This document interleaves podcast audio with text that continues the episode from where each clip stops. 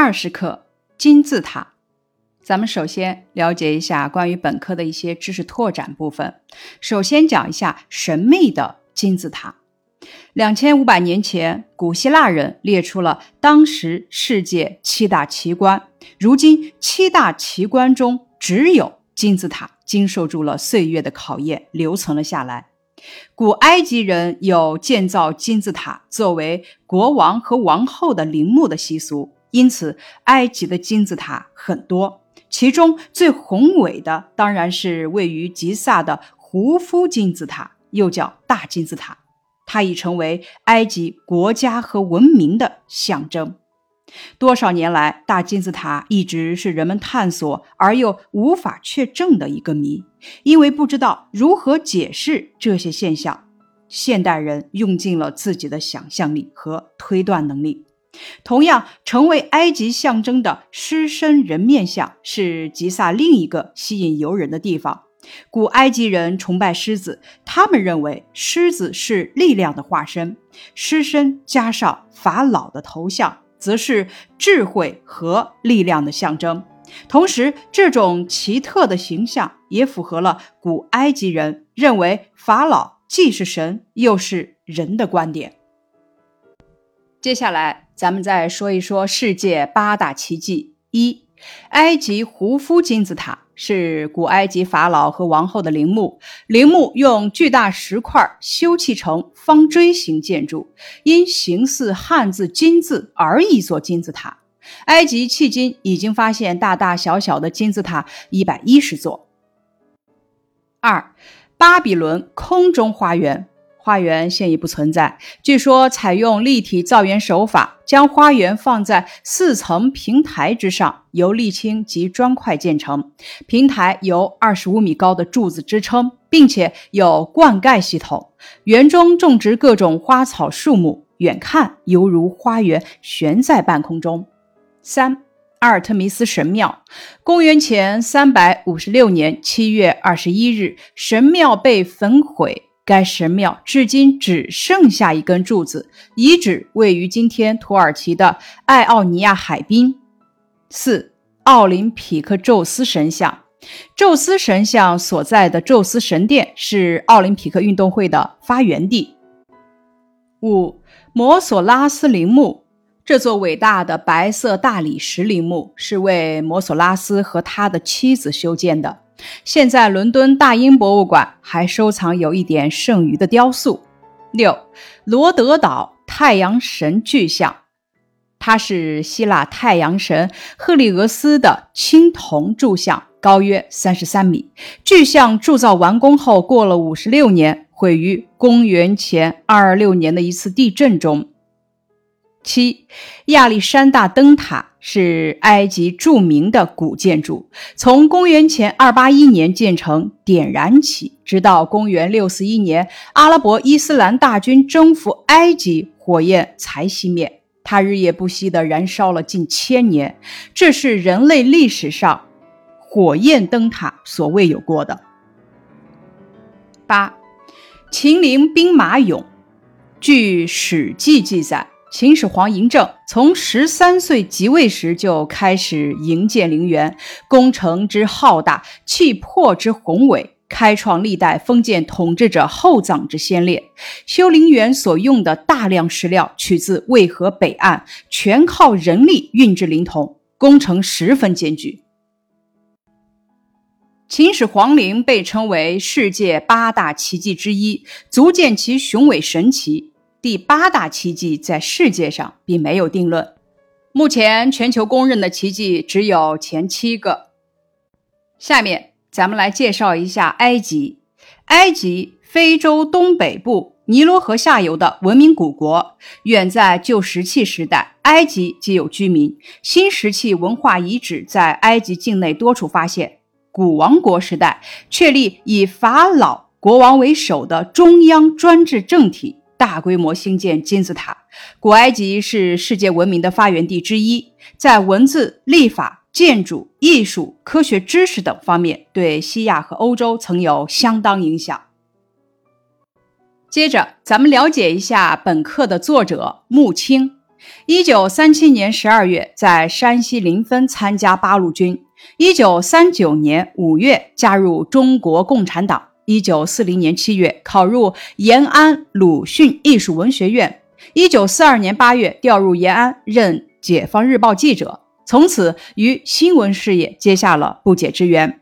一九八二年任新华社社长、党组书记，在多年的新闻实践中，他一刻也没有停下手中的笔。他的作品贴近生活，贴近实际，贴近群众。其主要作品有一部震天撼地的史诗《空中飞来的哀者》《雁翎队》《人民呼唤焦裕禄》《为了周总理的嘱托》《彩色的世界》等等。咱们接下来要学习的金字塔这篇课文是一篇略读课文。本文是咱们第一次正式接触非连续性文本。在习得方法上是很好的例子，因为这篇课文包含了三个层面的非连续性文本，供咱们发现、解读，并且总结同类型文本的读法。其一，全文由金字塔夕照和不可思议的金字塔组成，整体上看就是一个非连续性文本。其二，不可思议的金字塔是很明显的非连文本。文本二中的最大的金字塔——胡夫金字塔和建造金字塔时的古埃及，又分别独立为一个非连续性文本，其中包含了丰富的非连现象：图示、图例、批注、插图、表格、指示标牌等等。文本一着重表现了朦胧词语的感性美。有种宏阔、雄伟、壮丽之美。文本二则侧重于表现理智的精准美，数据详实准确，表达形式丰富而且直观，使得文本既充满了极强的感染力，又有充分的说服力。贯穿始终的，则是金字塔本身的神秘。既可以吊足阅读者的胃口，充分激活阅读思维，又能渗透璀璨的人类文明，也可以作为一个课外阅读实践的引导方向，与本单元语文要素相契合。咱们这么去学。关于本课的学情分析，第三学段对于默读的要求是有一定的速度，默读一般读物每分钟不少于三百字。咱们通过五年级上册第二单元的学习，已经掌握了提高阅读速度的方法，初步具备了搜集信息、梳理信息的能力。因此，咱们在学习本课的时候，可以结合课文导读，用快速默读的方法，比对两篇短文，从中来获取整合金字塔的相关信息，并且尝试对有价值的信息做出简单的。推论，咱们在对比之后，能够发现不同文本的表达效果以及适用范围。最后，大家可以在尝试连续性文本与非连续性文本语言转化过程中，完成用自己喜欢的方式来介绍金字塔。本课的学习目标：一、认识“易”“溃”等十个生字。二，能够结合两篇短文的内容，说出对金字塔的了解。三，本课重点部分，初步了解非连续性文本的特点，能说出对两篇短文不同表达方式的感受。本课的核心素养部分，人文素养，感受壮观美景，体会赞美之情。语文要素，初步了解非连续性文本的特点。本课的生难字部分：熠熠发光、遐想、粘着物、淤泥。本课的多音字部分：邓组词邓清、邓莎；澄组词澄净、澄澈、心境澄明。例句：原来这里的河水很浑，澄清之后才能用。后来环境改善后，这条河的水已经变得澄澈了。本课多音字，老人轻轻地把这幅画卷卷了起来。这台电磨磨损的太厉害了，需要叫工人师傅来维修。本课多音字部分：这轻声组词顺着看着，着组词穿着着想，招组词招数高招，着组词着调着火。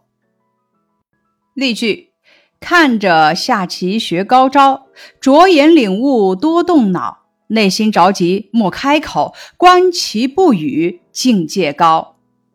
本课出现的近义词：雄浑近义词雄壮，向往近义词期望，豪迈近义词豪放，遐想近义词联想，神奇近义词奇妙。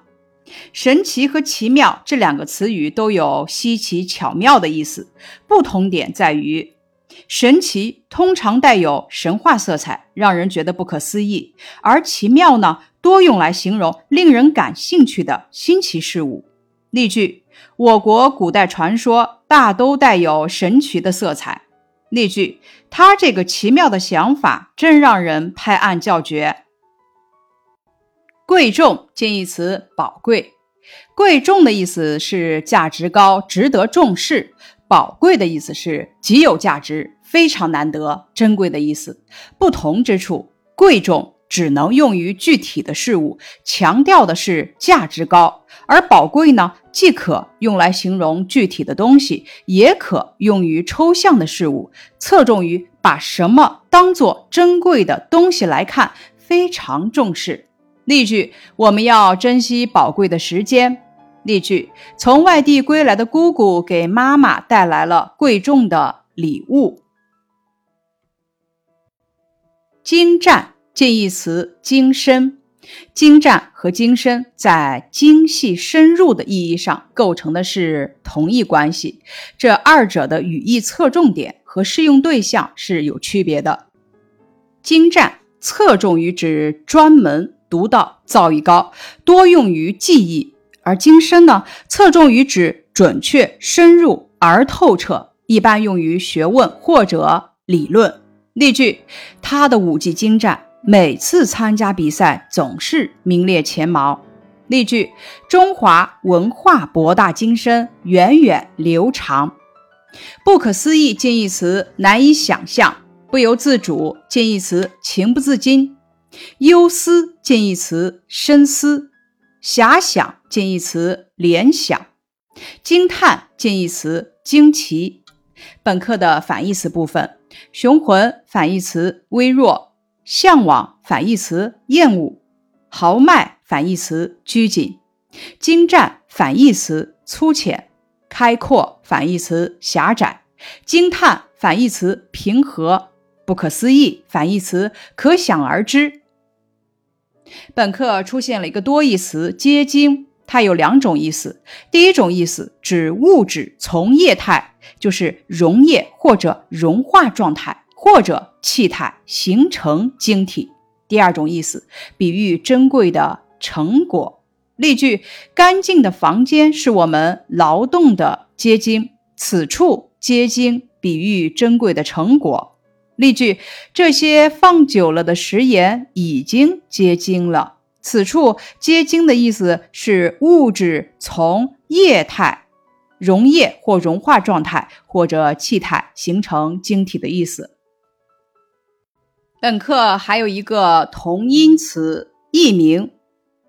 译名第一个译名是言字旁，指翻译出来的名称，如汉文译名。第二个译名是单人旁，指姓名失传，如这首诗的作者译名。本单元的词语搭配部分：雄浑的画卷，雄浑的乐曲，雄浑的声音，精湛的技术，精湛的手艺，精湛的艺术，锋利的刀刃，锋利的匕首，锋利的牙齿。本单元的 A、B、B 式词语有：黄澄澄、金灿灿、白花花、绿油油、红彤彤、粉嘟嘟、蓝莹莹、黑乎乎。本课的 A、B、C 式词语有：熠熠发光、熠熠生辉、闪闪发光、津津有味、窃窃私语、跃跃欲试、翩翩起舞。本课词语拓展表示想的词语有：遐想、遥想、冥想、幻想、梦想、痴想、妄想、猜想。不可视词语有：不可思议。不可告人，不可或缺，不可理喻，不可胜数，不可救药。本单元的词语解释：金灿灿，这是一个状态词，形容金光耀眼。例句：金灿灿的阳光洒满大地。黄澄澄，形容事物的颜色金黄而惹人喜爱。比如说，黄澄澄的橘子。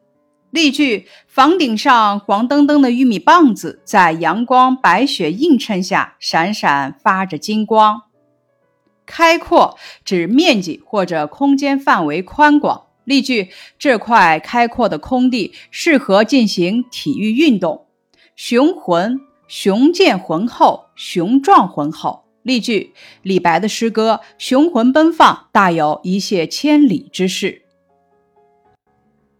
向往指因热爱、羡慕某种事物或者境界而希望得到或者达到。